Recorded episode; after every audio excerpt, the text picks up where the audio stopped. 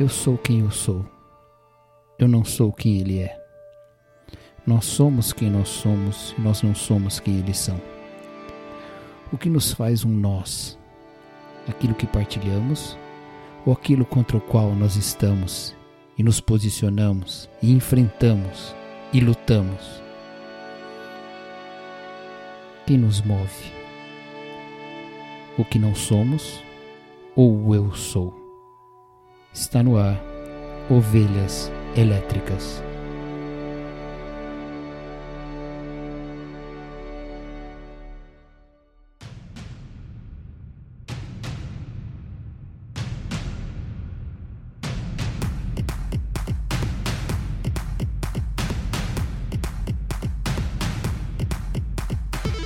Bem-vindos ao rebanho das ovelhas elétricas! Eu sou o Cacau Marques e nós estamos de volta com esse episódio muito especial, mas eu não estou sozinho. Você também vai ouvir agora a voz de Erlan Tostes. E aí, Erlan? Grande Cacau, estamos de volta! Depois de um longo hiato. Quantas vezes a gente já falou isso nessa nossa curta vida de podcast? A nossa única constante é o hiato, cara. É isso. Olha aí, ó. Pra quem reclama de falta de, de anime e mangá aqui no Ovelhas, a gente tá que nem o Yoshihiro Togashi aí, do Hunter x Hunter com seus hiatos. Até essa piada você já fez, cara. Você acredita nisso? É sério? É sério. então, então estamos com Keitaro Miura. Ah, Deixa eu aproveitar então, atualizar. Elan, esse é o momento para você fazer a sua redação, a sua redação em áudio com o título Minhas Férias. Fala aí, o que, que você fez nesse período? É, em 40 linhas, né? É. Ah, cara, ah, eu me mudei. Eu saí de, da cidade de Formosa, tô morando em Brasília agora, de fato. Olha só, hein? Assessor de qual deputado aí? Ah, não. Ah, não. Aí é... acabou a mamata. Cacau, nós não estamos sozinhos. Nós não estamos sozinhos, vocês ouviram essa voz aí. Pode parecer um simulacro, mas não é. Quem que é? Ah, é claro que o todo poderoso e honrado Marcelo Nakassi. E aí, Marcelo? Olá, Cacau, Erlan. Finalmente, né, as pedras clamam, as hashtags subiam, todo mundo em um só coro e apenas um clamor também dizia Volta, ovelhas, volta, ovelhas. Então, pois aqui estamos, para alegria de alguns e talvez para o desespero de outras pessoas quando virem que eu estou participando desse episódio. Mas vamos lá, estamos de volta, gente. Ai, ai, essa voz aí me lembrou Baby, o porquinho atrapalhado. Vá, carneiro ovelha. Ah! Vá, carneiro ovelha. Tô ligado. Você sabe que a minha esposa sempre faz essa piada, né? Quando ela fala ovelhas é elétricas, é ela fala, vá, carneiro ovelha, vá, carneiro ovelha, sua lã, não sei o que é lá, que eu não lembro mais. Baby, um porquinho atrapalhado, que é um filme subestimado e que foi indicado ao Oscar de melhor filme naquele ano, cara. Cara. Fica aí, fica aí um beijo pro Azagal que disse que comédia nunca é indicado ao melhor filme.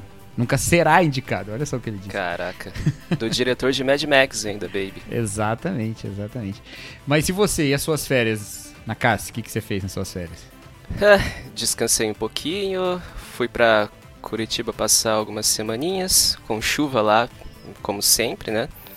Uh, depois o que? Voltei para casa, não me mudei de Formosa aqui no Orlando, mas eu continuo aqui e tô aqui escrevendo meu mestrado aqui, tentando bolar o meu texto, né? No desespero e, e, e no surto de vez em quando. Você tá aqui em Londrina? É, aqui em Londrina, não aqui na internet, desculpa. É, você está tentando esconder a sua localização atual. é, digamos assim, para ninguém vir me visitar, viu? É isso aí, nós estamos de volta agora, então nós vamos dar todos os nossos recados rapidamente aqui. Primeiro que nós estamos nas redes sociais, no Twitter, no Instagram, no Facebook e todos os podcasts que eu ouço falam assim. Em todas elas o nosso nosso nome é tal e nós somos diferentes. Em cada uma delas o nosso nome é diferente. É mais fácil Mas dizer que coloca... tá tudo listado, né? Tá, tá no link. Exatamente. E para dar um page view legal lá pro Bibo, entra lá no nosso link e vê lá embaixo onde é que tá listado as nossas redes sociais. Se bem que eu acho que nos agregadores também aparece. Você dá uma olhadinha lá. Siga-nos, siga-nos e apoie-nos lá. Inclusive, quero deixar aqui claro o que vocês já sabem, mas é bom a gente lembrar aqui, que nós somos do parte do site Bibotalk. E somos um dos podcasts da casa, não é? junto com o famigerado BTcast, com o podcast Contexto, com o podcast dos Teologueiros, com o Transmissão. E tá faltando algum? Volta fora do Éden. É, volta. e os finados, fora do Éden, lado a lado, contraponto, é... JV na estrada. Cacete. Nossa, caraca. mas nós existimos aqui. Respiramos por aparelhos, mas estamos vivos, né? Então, se você nunca ouviu nenhum podcast do Bibotalk, eu não tenho nenhum pudor em afirmar que é a casa do podcast cristão brasileiro. Lá você vai encontrar os melhores conteúdos. Confirmam ou desconfirmam, meus colegas? Eu volto com o relator. Tá confirmadíssimo. O Bibotalk é, é quase a igreja mãe e as igrejas afiliadas, né? Dos podcasts. Exatamente. O Bibo é o bispo. O bispo. Nossa, horrível. Então tá bom, vamos lá. vamos. Ô, ô, Cacau, por que o Bibo é o bispo, cara? Ele só olha na diagonal? É isso? Nossa, Nossa foi. É, caraca. Foi péssimo. É verdade. Com o olho direito ele olha pra esquerda, com o olho da esquerda ele olha pra direita. tá bom, chega. Chega de zoeira e vamos para o episódio.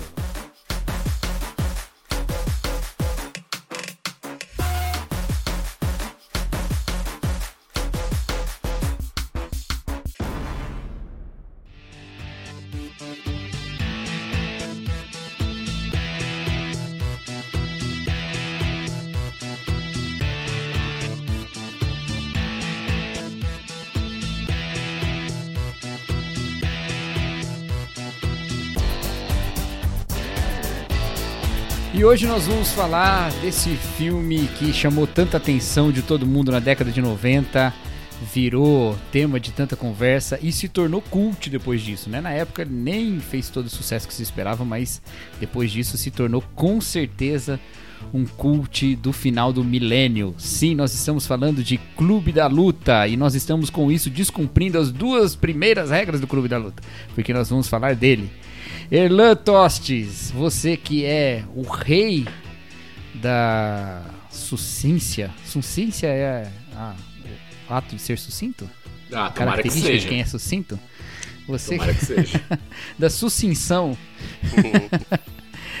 Resuma em um tweet clássico sonoro o que é o Clube da Luta. Ah, cara, Clube da Luta é o oposto do anarcocapitalismo, né? Não tem PNA de pacto de não agressão, é pacto de só agressão. É isso. Ah, muito bem. Foi boa, foi boa. Apesar de você citar o anarcocapitalismo, eu vou deixar passar essa. Meu Deus do céu. Ué, a gente tá falando de obra de ficção? Ai, meu Deus. Um beijo para todos os ANCAPs, nossos amigos que devem estar nos ouvindo agora. Mas vamos lá. Clube da Luta é esse pacto de total agressão, pacto de só agressão. Marcelo, Eu. você lembra quando você assistiu Clube da Luta? Ah, você tá falando a primeira vez ou a última vez? Eu tava falando da primeira, mas se você quiser falar das duas, pode falar também. Não, é, eu assisti agora há pouco, na verdade, né, a última vez. Mas a primeira vez que eu assisti foi o que? Foi há um. Não foi. Não foi. Não foi assim logo que saiu, foi alguns anos atrás, foi uns dois anos atrás. E eu me senti impactado, na verdade, com, com esse filme. E olha, eu vou dizer pra vocês que ele. Quantos anos tem o Clube da Luta? Tem 20 anos? 20 anos. É, de 99, É, né? Não sei fazer conta. mais de 21, né? mais de 21, mais de 21 anos. É, dá pra assistir ele tranquilamente umas duas vezes, três vezes, viu? Cara, é realmente é um filme que não envelheceu, né? Não, Tem aquele lance da gente falar que uma obra envelheceu bem e tal, mas esse não envelheceu, cara. Impressionante. É difícil os filmes do Fincher envelhecerem, né? O cara dirige muito bem, muito atual. É, ele, ele, ele é muito. Ele, nesse aí ele foi bastante original, né? Tem um pouco a ver também com, com o livro, com o autor, né? Que também é muito original e tal. Mas olha só, eu, eu, tenho uma história sobre isso. Quando o Clube da Luta estava no cinema, aconteceu aquele, aquele massacre no cinema lá em São Paulo, né? Vocês lembram disso? Uhum, lembro. Um estudante de medicina que entrou lá na, no cinema em São Paulo e disparou contra as pessoas que estavam assistindo o filme. É, eu, eu ouvi dizer que ele disparou bem na hora que o protagonista fala: Ah, eu poderia vir aqui com uma metralhadora. Lembra que ele fala isso no trabalho lá? Pro chefe dele? Uhum. Mas eu não tenho certeza se, se foi assim mesmo. Mas por causa disso, porque nessa época aconteceu isso, eu sempre tive resistência com esse filme, sabe? Achava que era um filme de maluco, um filme que, que fazia as pessoas sair atirando nas outras.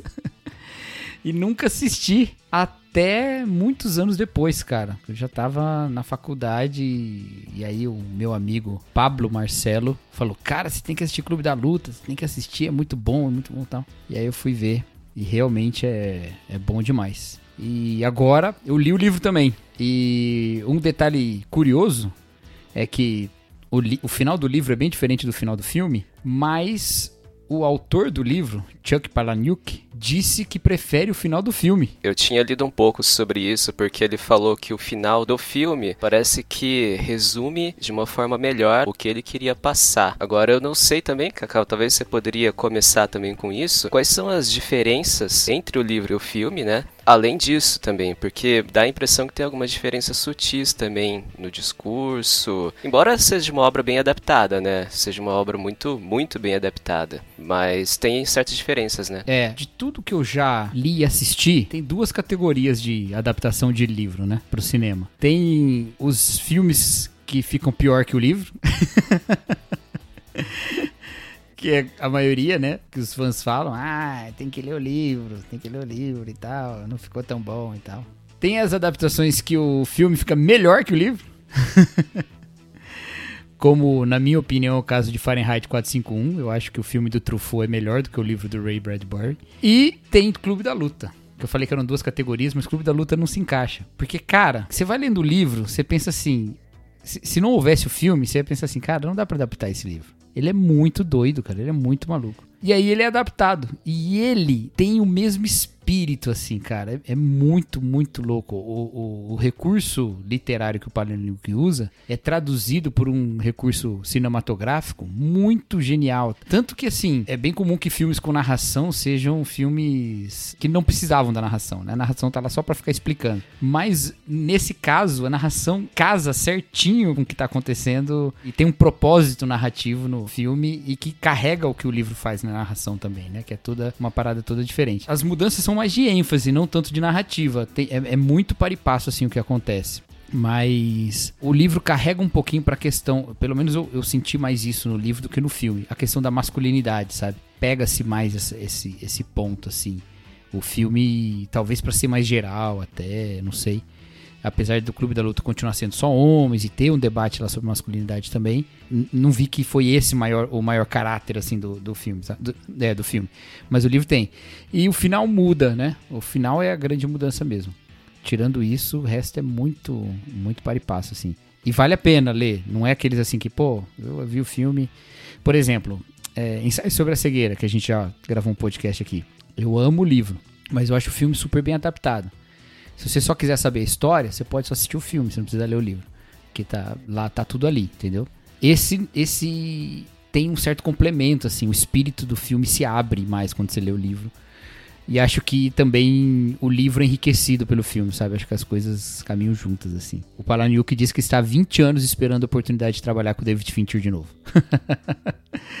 e tu, Erlan? Cara, pelo que eu me lembro, eu estava já na faculdade e eu tava numa, numa pira de assistir filmografias de diretores. Então eu tava pegando, sei lá, o Scorsese e assistia todos os filmes dele. Aí o Spielberg assistia todos os filmes dele. Aí David Fincher apareceu e ali ele tava. tinha acabado de estrear o Zodíaco. E aí eu li, eu vi ao contrário, né? Eu vi Zodíaco, depois eu vi o Panic Room e o Clube da Luta veio depois. E eu assisti curti pra caramba. Confesso que na época eu fiz uma, uma leitura bem superficial mesmo, de ah, terrorismo, anarquismo tal. E ficou por isso mesmo. E aí depois eu revisitei o filme, uh, acho que uns 5 anos, 6 anos. E aí eu curti mais ainda, né? Ele tem várias camadas, né? Várias nuances.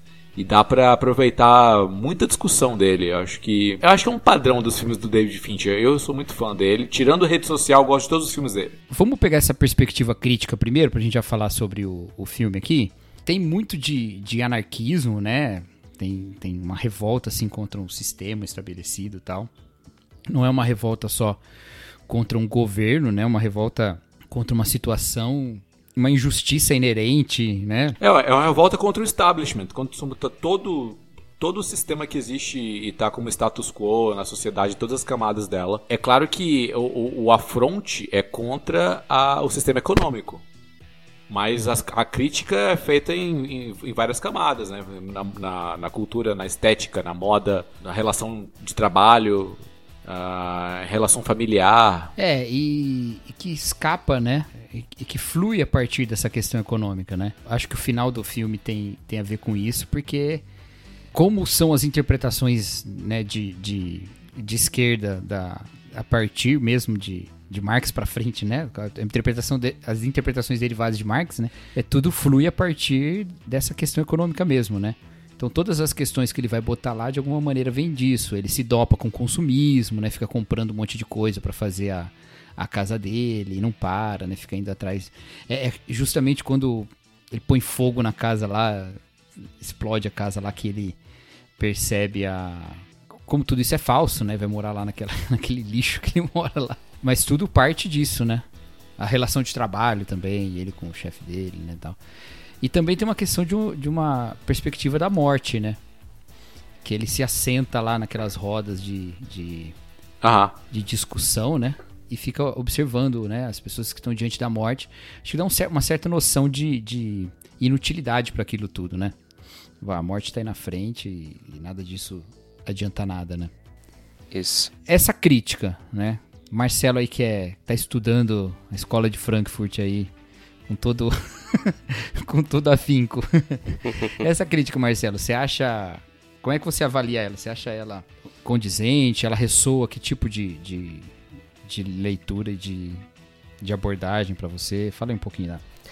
Muito bem. É, já que você falou, começou a falar de Marx, é, eu acho que a gente precisa deixar claro um certo ponto que Marx ele é bastante importante realmente na questão econômica, mas ele também é importante e a filosofia dele é toda pautada na relação do sujeito com os objetos também. É, então é uma questão é. filosófica e uma questão do ser. É, porque quando a gente pega, por exemplo, Marx e ele fala, ele tem uma frase lá na, nos manuscritos filosóficos e até parece um pouco contraditória, porque ele diz assim que o verdadeiro homem, o, o verdadeiro sujeito livre é aquele homem que é rico em necessidades. E aí a gente vai perguntar, que tipo de necessidades é essa, né? Porque a gente está pensando em necessidades do tipo é, necessidades básicas, necessidades, sabe, aquela, aquele sistema da pirâmide de Maslow. Lembra que você tem é, necessidade de segurança embaixo, alimentação e depois bem-estar social. E aí você entra nessa questão e por que ele fala dessa relação de necessidades?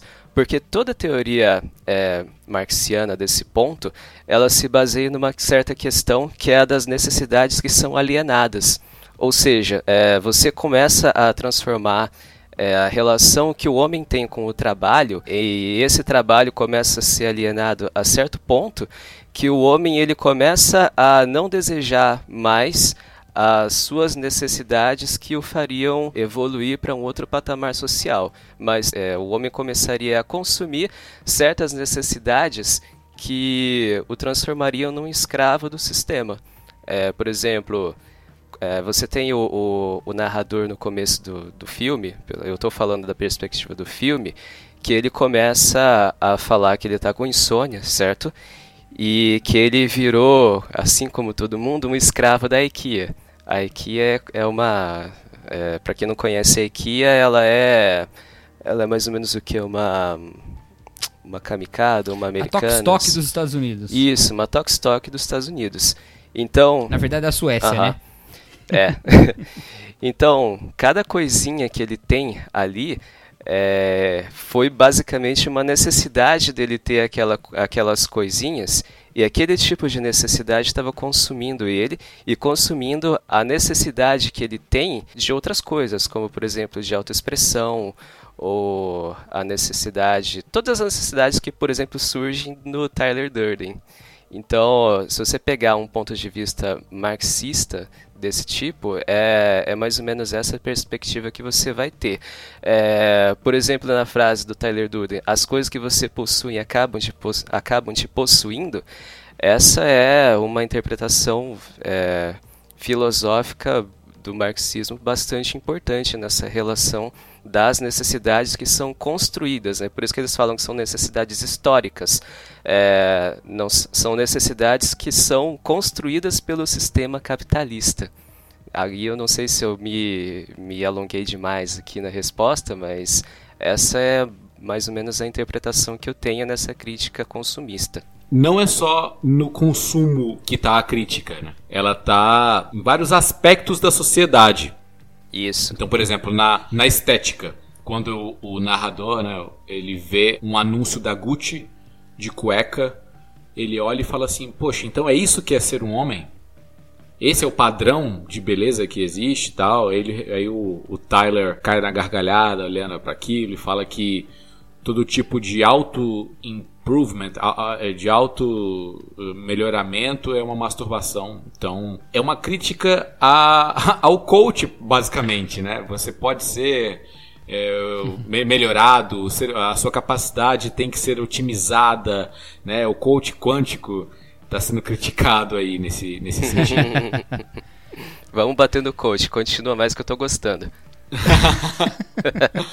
Uma outra parada também são as relações sociais, porque quando o, o Eduardo Norton lá, ele recebe o diagnóstico de que ele está lá com insônia e tal, e o médico recomenda para que ele vá ver o que, que é dor de verdade nos grupos de apoio, ele vai lá e tal, e ele começa a, a meio que ser um parasita social. Ele fica se alimentando da dor, da desgraça alheia, e naquele momento é, é, é, até curioso, né? Como que ele encontra no Bob uma figura materna quase, né? Porque ele, ele apoia nos seios do Bob.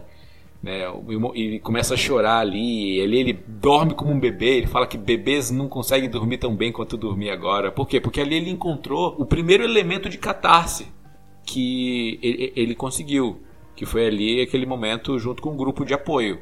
Porque o segundo momento vai ser com o clube da luta por si só. É, porque a Marla estraga esse primeiro momento. Né? Então é, é, meio que uma crítica social, meio que usar o outro só para. não por compaixão, é, não ter uma relação de amizade, de compaixão, de, de cumplicidade, de coisas essencialmente boas, né? É, tem uma relação de parasitismo, né? um, um comensalismo ali. A gente tá, tá junto porque você é útil para mim. Então eu vou usar você para poder dormir, para poder acabar com meus anseios e tal. Isso reflete na gente, que, nos tipos de relações que nós temos com nossos amigos ou com as pessoas que são próximas de nós. Né? Então acho que dá para ir por esse caminho também. Crítica social, Rogerinho. é, eu quero fazer dois pontos, é, duas menções pontuais aqui do que o Orlando falou, porque é muito importante. É, a primeira menção que eu quero fazer é quando o médico fala, né? Eu acho isso uma posição bastante moralista, né, do médico, porque é, o cara, o, o narrador ele fala, né, que eu estou sofrendo. E aí o médico ele chega ele devia perder o, CR, o, o, CRM, na verdade, né? Porque ele fala assim: você quer saber o que é sofrimento? Vai nas pessoas que estão com câncer, né? Ou se... É, isso, isso é ridículo, né? É, isso é ridículo, ou seja, como se. Não, não, é nem ridículo como roteiro, é ridículo porque existe de verdade. É, exato, então eu nem acho. Pessoas que tratam a dor do outro desse jeito. É, né? exato, então eu nem acho que é uma. É, eu nem acho que é uma. É, acho que é quase uma questão proposital do, do Chuck mesmo, né? Demonstrar isso, né? Como se a, a uh, o sofrimento psicológico não fosse um sofrimento, né? Apenas o sofrimento físico seria um sofrimento e que daí causaria um sofrimento psicológico, né? Isso é, é essa posição moralista, ela é bastante crítica, né? Uh, e a outra, a, a, outra, o outro ponto que eu queria fazer, né, nas, na questão da crítica social e das relações sociais, é que assim o, esse sistema né que ele critica né é, como que, que, a gente vai tratar aqui como sistema do, da modernidade, né, do, do, capitalismo, ela abarca todas as esferas, né, não só econômica, mas as esferas estéticas, as esferas morais, é, como o Erlan estava falando, né, é, inclusive nas questões das relações sociais que tem do próprio, do próprio narrador. É... Cacau, você está bastante ligada, né, no, no Bill né, e da, e da questão, uhum. da, daquela questão, né, mas também tem um... Já, fa já faz uns 15 minutos que eu só tô pensando nele. mas também tem um ponto que a gente pode traçar, que são as, é, são as relações líquidas, as amizades líquidas que a gente tem, que são sintetizadas na fala do narrador quando ele pega os voos, porque ele fala o seguinte, né, as pessoas que eu conheço em cada voo são amigos descartáveis. o que, que, é mais líquido do que isso, né, para mim? Eu acho que não, acho que não tem isso, né? Ou seja, as conexões que ele faz no, no voo são como se fossem conexões do próprio avião mesmo. Né? Então você pega, vai para um lugar, você pega, vai para outro, conversa com uma pessoa, conversa com outro e nunca estabelece relações é, duradouras, né? E é irônico como a única relação duradoura que ele teve nesse período era o próprio eu dele, né? Que era o Tyler Durden, né? Que era a idealização dele. ainda, ainda sobre é, esse grupo de apoio e com pessoas com câncer testicular e tal. É, eu acho interessante uma coisa. O, o, o, narrador ele fala o seguinte: eu ligo a TV, estou passando os, os canais e eu não me importo se as pessoas estão estão morrendo, estão com dificuldades, estão na pobreza e tal, com o noticiário que está passando. Né? Eu só quero ter os 500 canais e aproveitar a minha TV recém-comprada tal. Né? O foco está mais no, no, no, aparelho e no, nas redes de, de comunicação e, e não no, no conteúdo que está sendo passado ali, né? no conteúdo real. Quando ele vai lá pro grupo de apoio, ele meio que vira um espectador da dor alheia. É como se ele tivesse acabado de comprar uma televisão é, 1000K, é, é, resolução máxima, né, que é a do olho humano, e ele tá vendo em tempo real a, a, aquilo. Ele, é, é meio que ele conseguiu chegar no nível acima de ser um telespectador. Ele está sendo, aliás, tele não, né, porque não está distante, mas é um espectador da desgraça alheia. E ali, assim como a gente chora vendo um filme, a gente fica imerso naquele momento, ele também começa ali a chorar, ele abraça, ele tem um contato humano e tal. E porque ali ele poderia experimentar mais próximo do que ele já teve de contato humano, de cumplicidade e tal. E aí a Marla estraga isso, porque a Marla ela é uma impostora também, ela está fingindo também, ela é uma espectadora. Ele, ele meio que quer a sua privacidade na audiência da desgraça alheia e ele não consegue mais. Eu, eu acho interessante essa relação, porque ele, ele é um personagem solitário. E ele, ele está solitário dentro do sistema consumista. A Marla, ela é uma outsider. Ela tá fora desse sistema. E ela é solitária e tal. Tem pessoas até que teorizam que ela é um produto da imaginação dele também e tal. Mas, mas eu acho interessante ir, por esse caminho da, de ele ser um espectador da dor alheia, né? E como a gente também, agora trazendo a crítica social, a gente às vezes fica uh, anestesiado com notícias, com tragédias né, com as coisas e, e somos meros espectadores. É, esse, esse, essa obra ela tem um negócio que é meio uma característica daquela fala do profeta Natan para Davi, sabe? Porque ela apresenta uma situação que é muito absurda para nós, né? Várias coisas lá são assim inimagináveis, né? Mas em vários pontos você é tomado pela frase de Natan, né? Esse é você. Em vários momentos assim, e eu acho que esse é o grande segredo assim que fez as pessoas ficarem tão as que viram, né? Ficarem tão malucas com, com esse filme. É por causa disso, porque em vários momentos ele fala coisas que fala, caramba, mas isso, é, isso é sobre mim, é, é verdade, eu sou assim. Eu não sou alguém que tem delírio e imagina alguém, eu não sou alguém que fica. É, que tem câncer testicular ou que fica se batendo e tal, mas eu sou um cara imerso no consumismo, eu sou uma pessoa que cujas minhas relações elas são é, muito elas não são profundas. Eu sou uma, uma pessoa que está me dopando por todo tipo de estímulo. Eu sou uma pessoa que achou que ia ser uma estrela de cinema ou um roqueiro e no final não é isso e tá bravo por causa disso. Eu sou essas pessoas, sabe? Então eu acho que, que, que ele tem esse poder, assim, né? E nisso tudo que vocês falaram, também me remeteu bastante, assim, agora que eu assisti de novo, né, para gravar aqui, e já tendo lido esse, esse outro livro que eu vou citar agora, me lembrou um pouco a postura do protagonista do Estrangeiro, do, do Camus, né? Camus que fala? Isso. Camus. Essa postura meio blasé, que as coisas estão acontecendo e ele meio nem aí, sabe? E, e aí ele mata um cara e diz que. Matou por quê? Porque tava calor, sabe? E porque, tipo, as coisas não estão. Ele não pensa e tudo tá acontecendo ao mesmo tempo, né? E ainda que eu não acho que esse filme seja um filme existencialista, né? É, não dá para negar a influência também, né, do, do, existencialismo e tudo que vem depois. E eu acho que tem, tem muito disso, tem muito dessa perspectiva de o que é que eu tô fazendo com a minha vida, né? Essa responsabilidade que o existencialismo jogou no colo do ser humano e falou, ó, oh, é seguinte, não tem essência não, faz a vida aí do jeito que você puder fazer. e e cai no, no, no, colo dele também, né? O que é que eu tô fazendo com a minha vida, né? E no final, no final, o que, o que ele tá mostrando é assim, mano, você teve que criar uma alteridade para poder sair do comodismo, né? Você tá tão imerso em si mesmo que você teve que se terceirizar, você teve que se afastar de si para poder fazer alguma coisa e, e, se indignar com o que é indignável e, e se enfiar nisso tudo, né? eu acho que nesses aspectos que vocês, que vocês levantaram, de todas essas coisas aí que, que o tocam, né? Tanto a, questão do consumismo, quanto a questão da, da relação em, em saber quem é, né? E olhar para aquela figura e falar, ah, isso aí é um homem, né? É, e como essa relação, meio que essa tentativa de buscar uma, alguma autenticidade diante da morte, né? Encontra lá o testicular cancer lá e. e nossa, que, que babaquice, né? A palavra é igualzinho em português e eu falei em inglês. Ai lá. o câncer testicular, né? E, e aí essa hipocrisia dele sendo mostrada com essa outra observadora lá.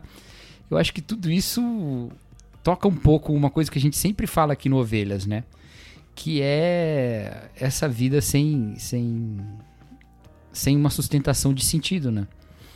É, e aí busca-se os, até os sentidos das relações, né? Elas ficam. O, o que é que une eles todos, né? O que é que faz o clube da luta se unir?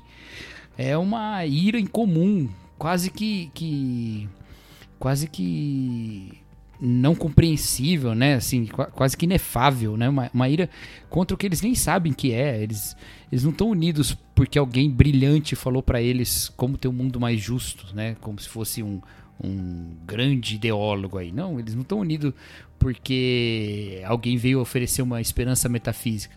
Eles estão unidos porque eles estão furiosos, cara. Eles estão furiosos e ninguém sabe direito por que, que eles estão furiosos. Eles estão furiosos porque a vida é esse trabalho, um atrás do outro, um dia atrás do outro, e se encontrando com o chefe que eles não gostam, e relações que são todas relações descartáveis. Cara, se tem alguma coisa que a gente se comunica aqui, é que a gente tá pé da vida, cara. É que a gente tá pistola. Então é isso. É isso que vai nos mover. Nesse sentido, eu acho que o Clube da Luta é meio que uma igreja, sabe? Porque se nos, nas reuniões ali de. Nas reuniões de.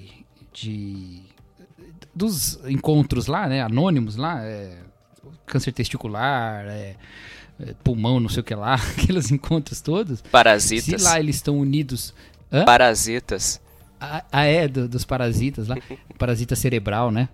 Se, se naqueles negócios todos eles estão unidos pela iminência da morte, no Clube da Luta eles estão unidos pela fúria, né, cara? Pela raiva, pela vontade de, de, de, de ter uma, uma catarse ali juntos e tal, e, e botar para fora todas aquelas coisas que parece que eles perderam a, a, a, batalha da existência, assim, né? Diante da, de um mundo feito por tanta gente vencedora, sei lá.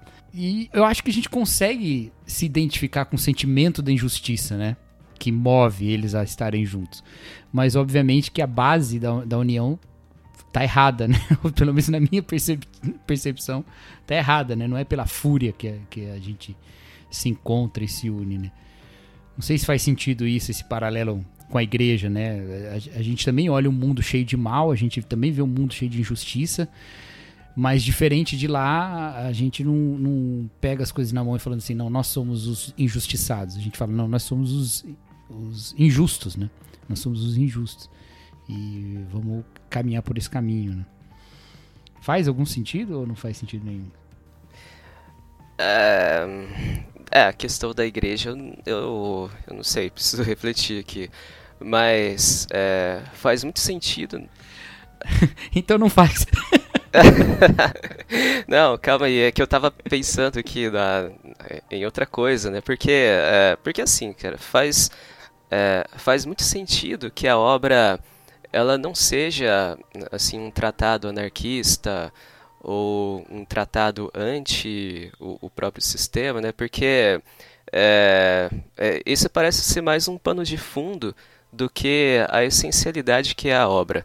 Porque, para mim, o que é essencial nessa leitura de obra é a questão da inércia, da imobilidade social do, do personagem, do narrador que chega uma hora que ele está na televisão com a boca escancarada. E assim, aquilo lá representa muito bem é, como era a vida dele, como ele estava é, numa situação é, inerte diante de, toda, de todos os acontecimentos que, que se passavam na vida dele. E, tanto que ele estava inerte que ele tinha que buscar a, algum tipo de reconforto na iminência da morte. É, e aí, é por isso que ele precisa é, é, criar o Tyler Durden, idealizar, porque ele precisa de uma válvula de escape. Né? Daí esse é o problema também das pessoas, que elas falam que, nossa, o, o Tyler Durden, ele é ele é isso, ele é, ele é, um, é, ele é ideal, eu quero ser o Tyler Durden. Não, cara, se você quer ser o Tyler Durden, você vai ser um maluco, você vai pro hospício. tipo, o Tyler Durden não é uma idealização do ser humano, ele é uma idealização do narrador. Assim, aquilo que o narrador não estava sentindo, aquilo que falta nele, é, era, o que, era o que era em excesso no Tyler Durden. É, então, assim, o, o, ponto essencial também dessa questão crítica é você ter um, um equilíbrio também entre, é, entre a, a, a personalidade né, do narrador, a persona do narrador, e a persona maluca que é o Tyler Durden. É, então você tem é, é, essa relação também que tem que ser equilibrada. E é, esse também é o ponto da crítica social que você tem. As relações hoje dessas coisas não estão é, equilibradas. Você tem um excesso de coisas que são muito é, muito assim que te deixam nessa nessa questão inerte, né? Por exemplo, o trabalho do Tyler Durden era chato. Não era um mau trabalho, não era um trabalho que pagava ele mal, mas é um trabalho chato. É, ele precisa é, tentar buscar conforto no consumismo e ele não consegue também, porque nada disso vai suprir essa pulsão que ele tem de, de, de, de assim, de, de sair do personagem, entendeu? O protagonista, né, que você tá falando, né? O protagonista, o protagonista é o narrador, é. que eu chamo ele de narrador porque no filme ele. É. No filme não sei se chama ele de Jack ou de narrador, mas. Não, ele não tem nome. Ele não tem nome nem no filme nem no livro. É, então, ele não tem nome. Ele é tão, ele é tão insignificante é. nesse ponto porque ele não tem nem nome. Quem tem nome é o Tyler. Quem tem nome é o Tyler Durden. É. Então é, é, E uma coisa, que, uma coisa que não me ficou muito clara é se o nome dele é Tyler Durden também. Talvez ele chame Tyler. É, e eu não sei, porque quem chama ele de. E ele meio que se. é, eu não sei, porque quem chama. Imaginou ele... sendo outro. É, porque quem chama ele de Tyler é a. É a Marla, né? É, Mas, é. assim, se a gente pudesse ver a, a persona é, principal dele, eu acho que é o, a, a persona do narrador, né? Que é o, o Edward Norton. Não, sim, sim. É, pra, pra nós é. Mas assim, como a gente não sabe o nome dele, e ele deu o nome para essa entidade de Tyler, a gente não sabe se o nome dele é de fato Tyler, entendeu? Poderia ser o nome dele, entendeu? E, e ela sempre chamou ele de Tyler porque o nome dele é Tyler. Ele é chamado de Tyler em qualquer lugar, mas ele. Não sei, é só uma teoria. Pode não ser também, não tem nada a ver. Mas eu, eu só falei porque você disse que o trabalho do Tyler é chato. E também era chato, né? Ah, não, mas perdão. O trabalho é... do. Não é do Tyler, não do trabalho do Tyler é. é. incrível. O trabalho do narrador. Não, não era tão incrível também, não. É... Não é incrível. Você vai pegar, pegar o sabão, a gordura humana para fazer sabão, não é incrível? Não, mas antes ele fazia. Ele cortava o negócio do filme, lembra? Sim, uh -huh, essa parte é, é maçante. Tem, tem, isso no livro também. Foi garçom ele... também, né? Foi. É, mas no, no livro ele. Ele chantageia os caras, né? E aí ele começa a ganhar dinheiro sem trabalhar, né? Eu não lembro se tem isso no filme. Tem isso no filme? No filme tem, mas com o Edward Norton, o, na, o narrador. Ele faz isso. Ah, então. É, não, acho que os dois fazem no livro. O Tyler também, ele, ele vai e fala pro cara do cinema que se ele se ele parar de pagar ele, ele vai falar para vai denunciar que por tantos anos eles ficaram exibindo o filme com genitália aparecendo e tal. e aí ele fala, vai bastar um menininho dizendo que por causa disso ficou com algum tipo de trauma que vocês vão se ferrar então. E aí os caras ficam pagando ele pro resto da vida. não, isso não, isso não tem não na, no filme, pelo menos não que eu, não que eu me lembre, eu assisti ele hoje. é, é. É, essa, essa inércia que você falou, não tem jeito, Orlan. Você vai ter que ouvir a gente falar do Pyong Chul Han aqui.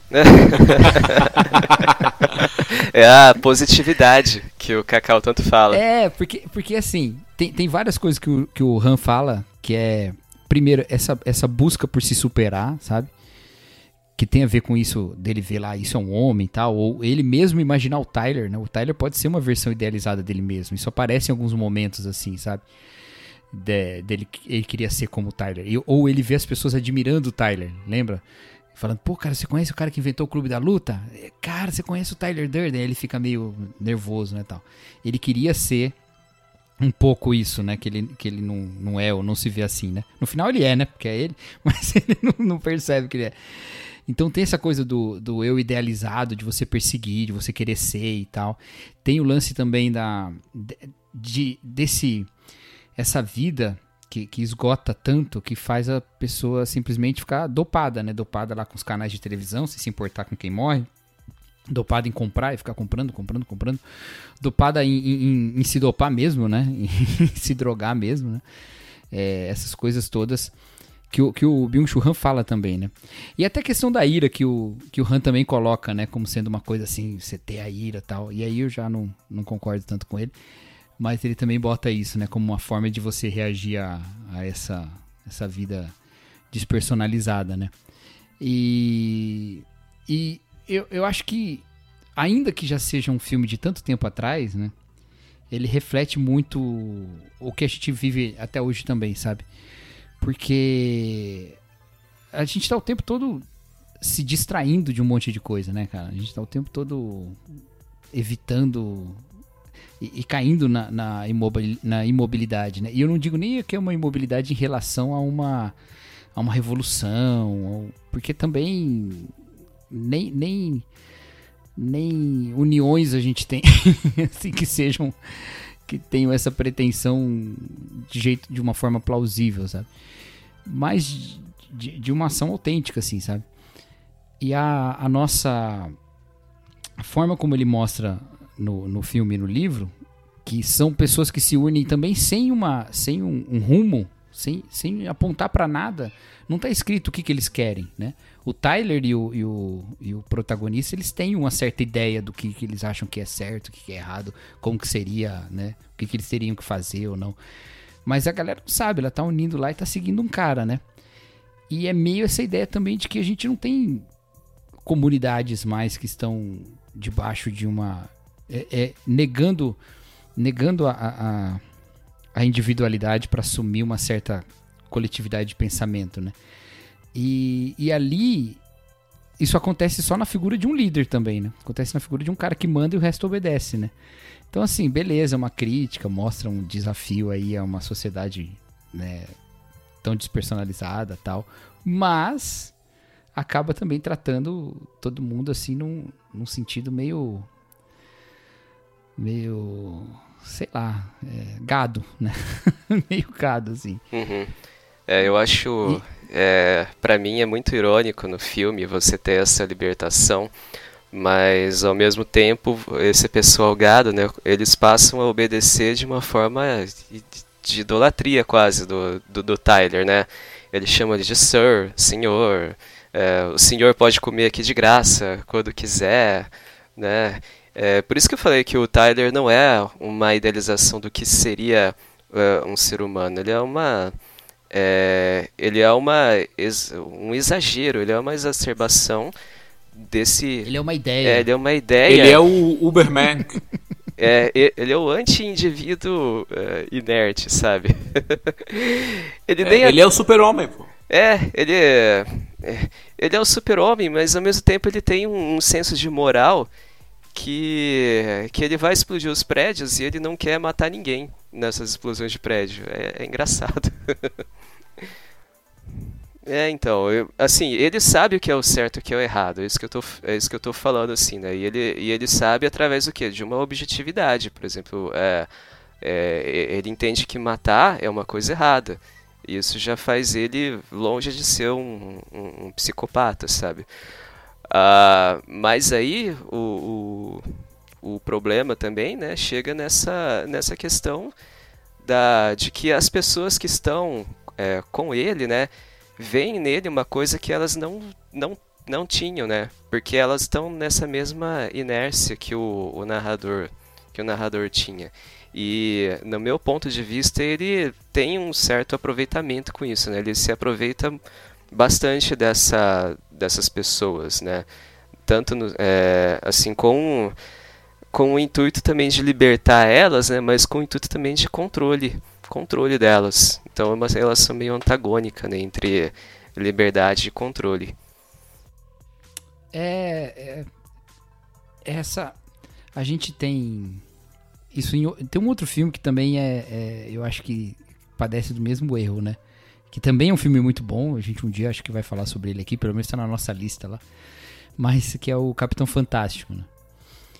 Que tem um pai que quer criar tudo numa, numa perspectiva bem anarquista, inclusive, né? Bem anárquica mesmo, criar os filhos e tal. Bem livres de uma, de uma sociedade complicada. Mas que acaba exercendo esse mesmo poder controlador sobre os filhos, né? Então eu acho que todos esses movimentos, assim, às vezes de liberdade total e autonomia plena, sabe? A gente vê muito isso na igreja também, né? Uma hora é, o, o, vácuo que a, que a falta de ordem cria é preenchida por alguém, né, cara? Não, acho que não tem, não tem muita, muito para onde correr, assim, né? Alguém, alguma coisa toma a posição ali e sempre vai ter gente buscando uma voz para ouvir, para seguir, sabe? E, e, acaba acontecendo isso nesse, nesse filme também, eu acho. Eu acho, eu acho que há uma conversa assim muito, muito real no filme sobre essa, esse sentimento de derrota, sabe?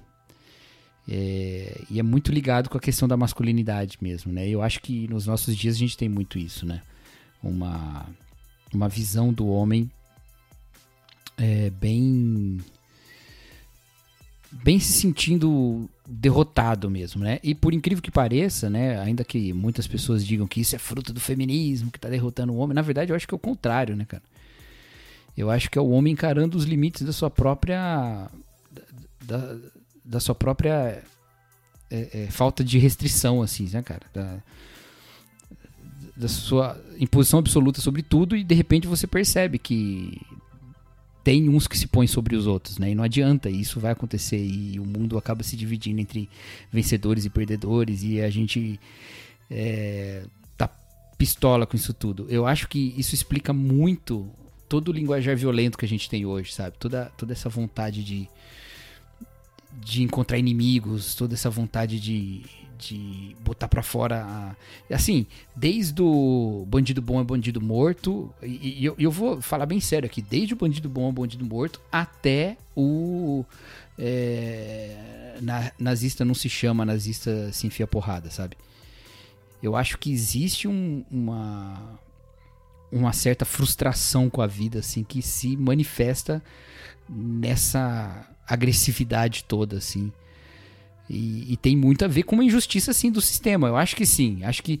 É, é, é, eu não acho que.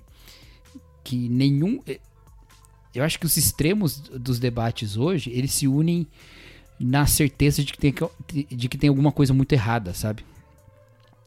Existe é, é, mesmo se você pensar assim do ponto de vista conservador, né, que teoricamente pelo nome gostaria de conservar coisas, ele tá muito pistola. O conservador tá muito bravo com o fato de que tem muita coisa errada por causa de uma, um avanço progressista, sei lá. E o progressista tá muito pistola, porque por causa de, um, de uma existência ainda conservadora. Mas eu acho que, na verdade, tá todo mundo num, num, numa fúria muito mais ontológica, assim, sabe, cara? De, um, de uma vida em que o ser tá sem fundamento, sabe?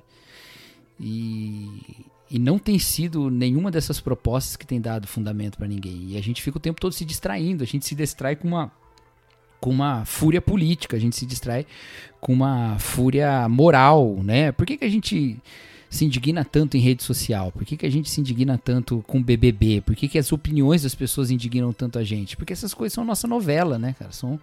Nenhuma delas é autêntica, tudo isso é ficção, tudo isso é, é de gente que a gente não tá nem envolvido. Mas isso é suficiente pra gente deixar o nosso coração em movimento por alguma coisa, sabe? E eu acho isso muito problemático, assim, muito problemático. É, é nós expandimos quem nós somos para tantos lugares e para tantas telas e para tantos níveis e para tantas distâncias. E mas a gente só esticou a massa, sabe? A gente tá fininho, fininho, fininho assim. E, e tudo é a flor da pele pra gente, sabe? Então, eu acho que esse filme ele já adiantava um pouco isso. É, é uma fúria meio sem saber porquê. Um pouco do que a gente falou no, no episódio de Coringa, né, Erla? Ah. Também tem isso também, né? Essa fúria sem saber porquê, essa, essa, essa, esse envolvimento sem, sem razão. Eu acho que isso está por trás de um monte de coisa que a gente assiste, que a gente vê, sabe? Eu acho que a, o sucesso que os Apocalipse Zumbi tiveram um tempo atrás tinha um pouco dessa dessa sede por alguma coisa acontecer que deixa as coisas mais claras, o quem é certo, o que é errado, em quem que eu posso meter um bastão de beisebol na cabeça, sabe? Eu acho que isso tudo tá meio meio debaixo disso, sabe? É, para onde que a gente move a vida? Não, de, de verdade mesmo. Eu, eu acho que, que a sedução dos filmes de zumbi é esse, de verdade. É você ter certeza da despersonalização de alguém ao ponto de você poder enfiar a porrada nele, sabe? E, isso ser moralmente completamente justificável. Eu acho que tá junto, inclusive, de um certo pensamento antifascista isso. É, é, é eu digo isso porque obviamente o jeito certo de viver a vida é ser antifascista, porque não é certo ser fascista.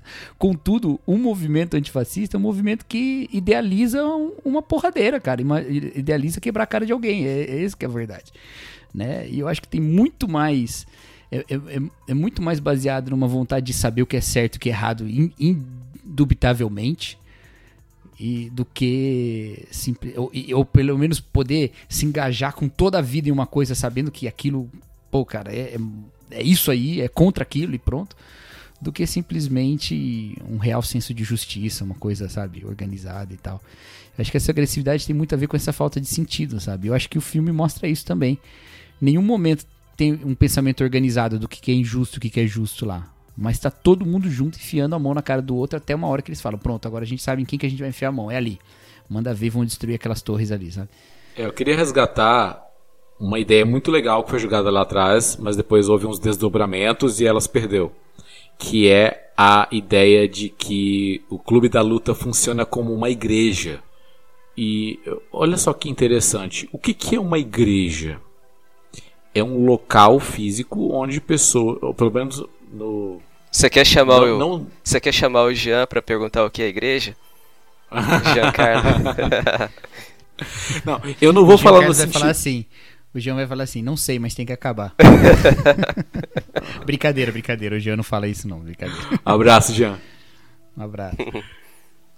Olha só, é, tirando a questão ah, espiritual e, e, ontológica, né, de corpo de Cristo e tal, eu, eu estou falando igreja mesmo, pedra, é, construção e instituição na terra. É, é um, um, local físico onde pessoas que compartilham da mesma crença se reúnem para uma adoração conjunta. Acho que dá para, por mais complicado que seja definir, mas acho que dá para entrar em acordo nessa definição. Uh, as pessoas vão à igreja porque elas têm pressupostos iguais. A existência de um Deus, a servidão a esse Deus, o serviço a esse Deus, e a plena convicção da necessidade de haver uma adoração conjunta, né, para haver uma comunhão. Elas estão lá por amor e porque querem, gostam e faz bem e tal. Essas pessoas têm dores, sofrem, porque é inerente à, à situação humana é angústia, dor, sofrimento, é o que ocorre. Até o último dia vai ser assim. E mesmo assim elas prestam louvor, prestam culto, adoram, oram, cantam, é, recebem exortação ali na, na, palavra e de certa forma elas superam essa dor, elas vão uh, encontrando meios de, de conviver com essa dor porque existe o fator da esperança a esperança do porvir, a esperança da provisão, a certeza do cuidado de Deus, residem sobre a mesma fé. Enfim, é, tudo isso a gente sabe porque a gente está no contexto de igreja. Agora, no clube da luta, Deus não é pressuposto. Deus sequer é citado ali para haver uma participação. Mas há, tal como na igreja tem um ritual de passagem que é o batismo, no Clube da Luta também, que é aquele, aquele beijo com soda cáustica, é a iniciação para eles participarem ali do, do clube. E, e, existem as regras e tal, você não pode falar do clube e tal. Não existe o fator evangelístico como na igreja, né? Já que você não pode falar do clube da luta. E no, no clube da luta, o foco é meter a porrada um no outro, né? É, até onde vocês puderem aguentar. Né? A regra é essa. Olha que interessante. As pessoas que estão ali estão, ali estão reunidas não porque têm a mesma crença no, no mesmo Deus, mas porque todas sofrem, todas se sentem vazias e com angústias e com dores nas suas almas. E uma das formas de, de superar ou de conviver com essa dor que é etérea, que é imaterial, é proporcionar um no outro a dor material, a dor de fato, o espancamento. Porque cicatrizes na alma podem até doer, mas cicatrizes na carne doem mais. E, e é possível superar. Então é, é uma forma que eles têm de, de uma adoração à dor, deles poderem é, encontrar um sentido na vida superando a dor, superando o soco que ele recebe no nariz. Né? E, e, escolhe o, o é, sem, não, não, não há perdão de pecado sem derramamento de sangue. No caso, no Antigo Testamento, era sangue de animais. No Clube da Luta, aliás, no Novo Testamento é o sangue de Cristo. No Clube da Luta é o próprio sangue. É uma redenção, é uma autorredenção proporcionada ali numa luta entre pessoas, entre indivíduos que sofrem. Que, tal como lá naquele, naqueles grupos de apoio, eram pessoas que compartilham as suas próprias dores e sofrimentos. No Clube da Luta tem um compartilhamento, mas tem uma cumplicidade que ela encontra-se é. no punho cerrado. É.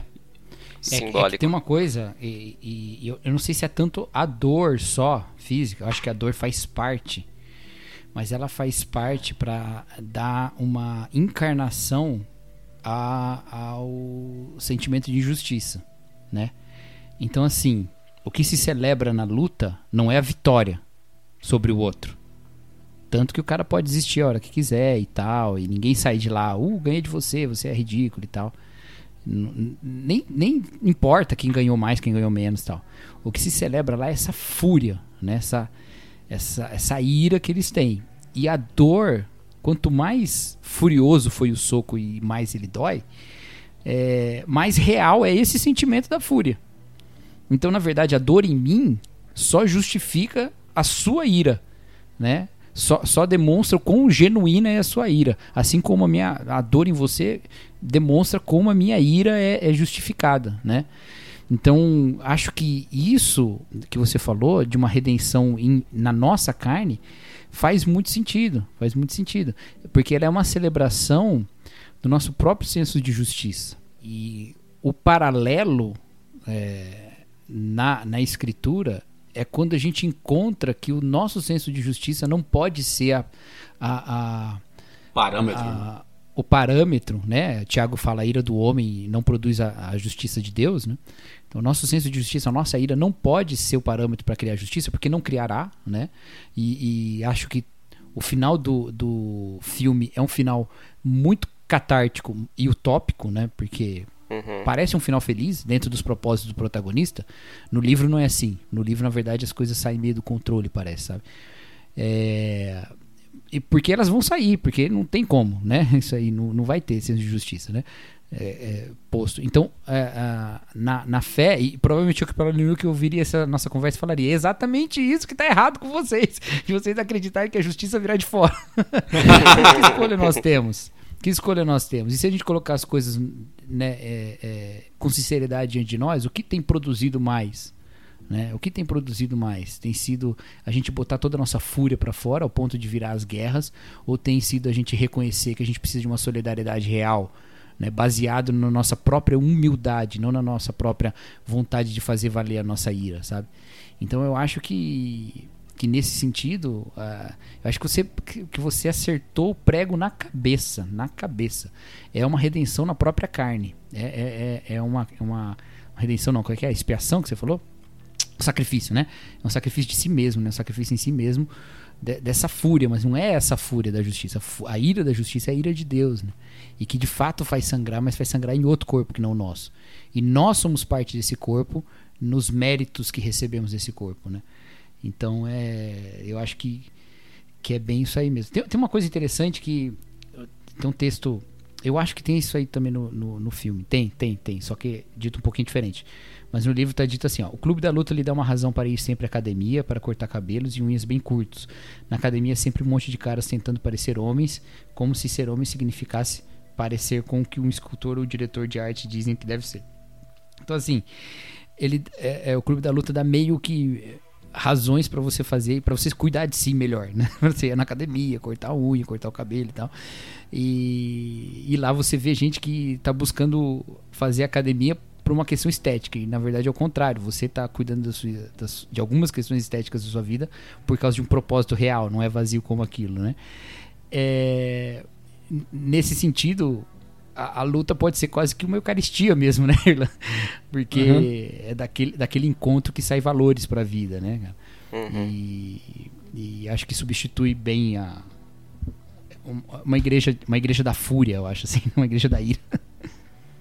O, o auto-sacrifício, tal qual como era a, a autoflagelação, ela causa um sentimento de identificação com a dor, com a, a questão da cicatriz da pessoa, né?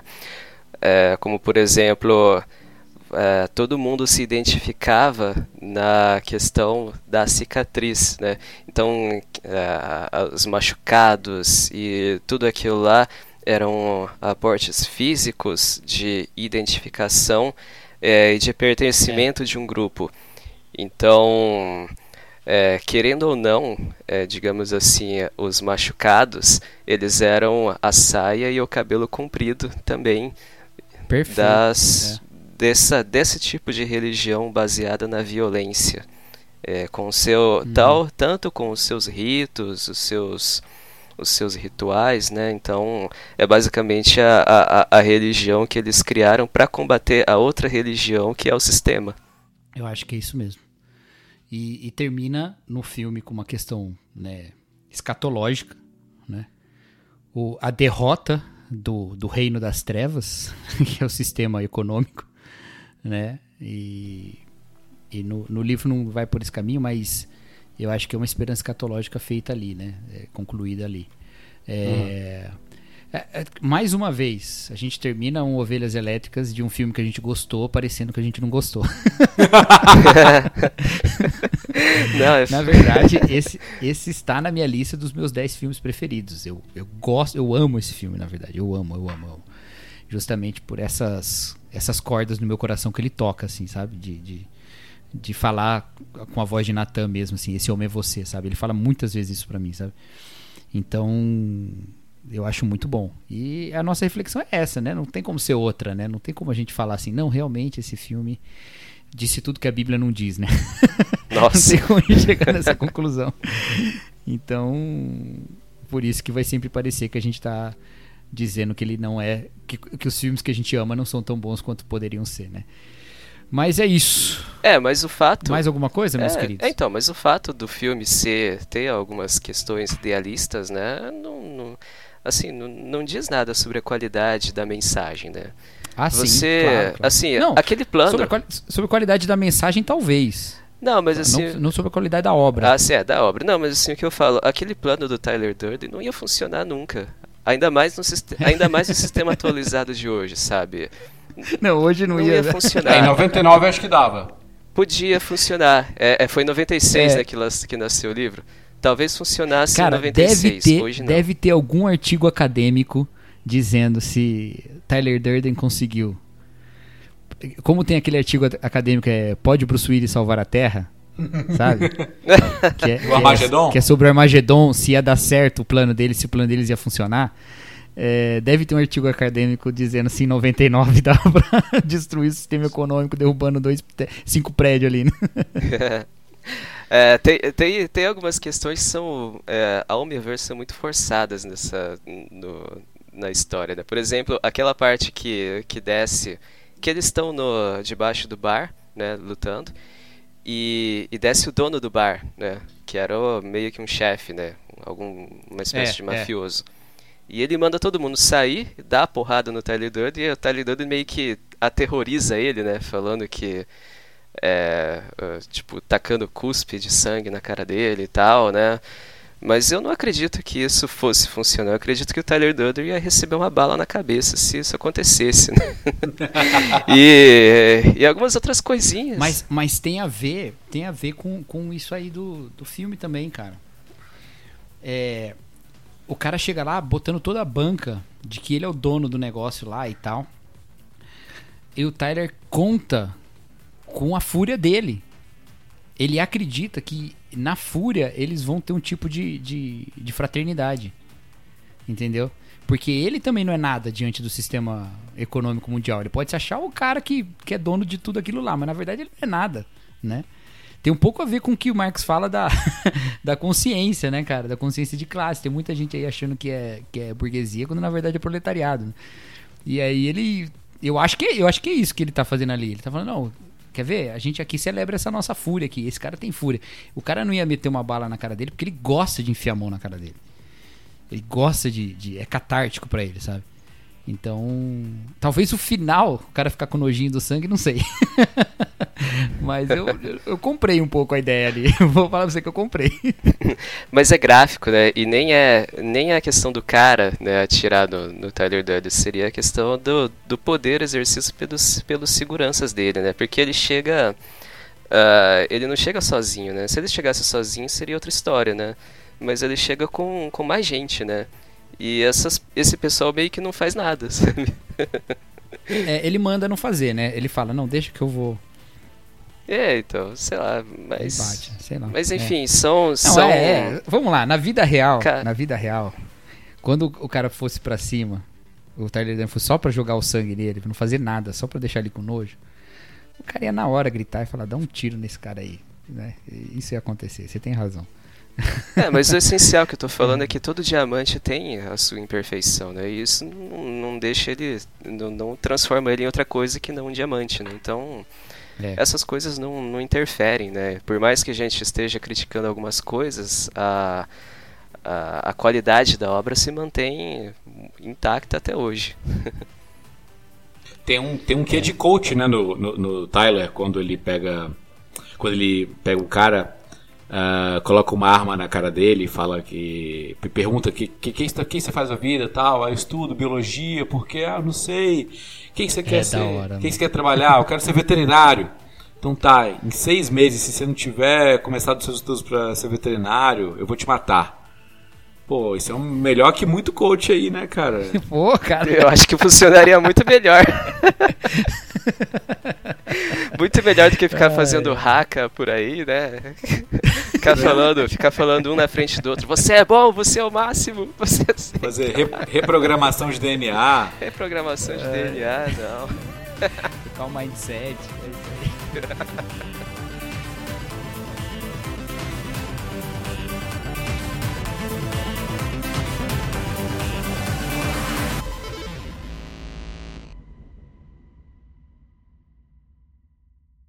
Ha ha ha ha!